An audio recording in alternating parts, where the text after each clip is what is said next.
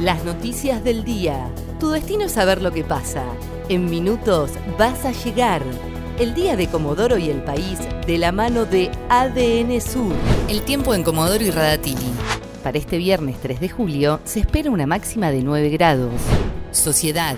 Arcioni anticipó el tope salarial para estatales y confirmó la salida de dos ministros. En una conferencia de prensa, el gobernador Mariano Arcioni aseguró que proyecta el tope salarial para empleados estatales de Chubut, tomando como referencia el sueldo de 200 mil pesos del gobernador. Aseguró que va a equiparar los sueldos de la administración pública porque hay algunos que ganan 300 o 400 mil pesos.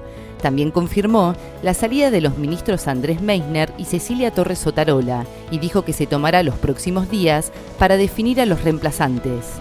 Hay siete nuevos casos de coronavirus en Comodoro. La información fue confirmada por el Ministerio de Salud de la provincia. Con esta cifra son 88 los infectados en la ciudad y 144 en todo Chubut. De los siete nuevos casos, Miriam Monasterolo confirmó que todos tienen nexo epidemiológico. Solo hay dos casos de COVID-19 que continúan sin determinar cómo se contagiaron. La vuelta a clases en Chubut será con uso de tapabocas obligatorio y con la mitad de los chicos en las aulas. Así lo manifestó la ministra de Educación de Chubut, Florencia Perata, tras aprobarse por unanimidad el protocolo para el regreso a las aulas. La ministra dijo este viernes que será obligatorio el uso de tapabocas y que no podrá haber más de 15 alumnos por aula. Además, se deberá respetar los dos metros de distanciamiento y no se podrán realizar eventos o reuniones dentro de los colegios. Policiales. Un docente y dirigente de la TECH fue baleado en el Máximo Básolo. Se trata de Marcos Ivanov, delegado escolar de la Regional Sur de ATECH, que realiza diversas actividades sociales en la comunidad comodorense.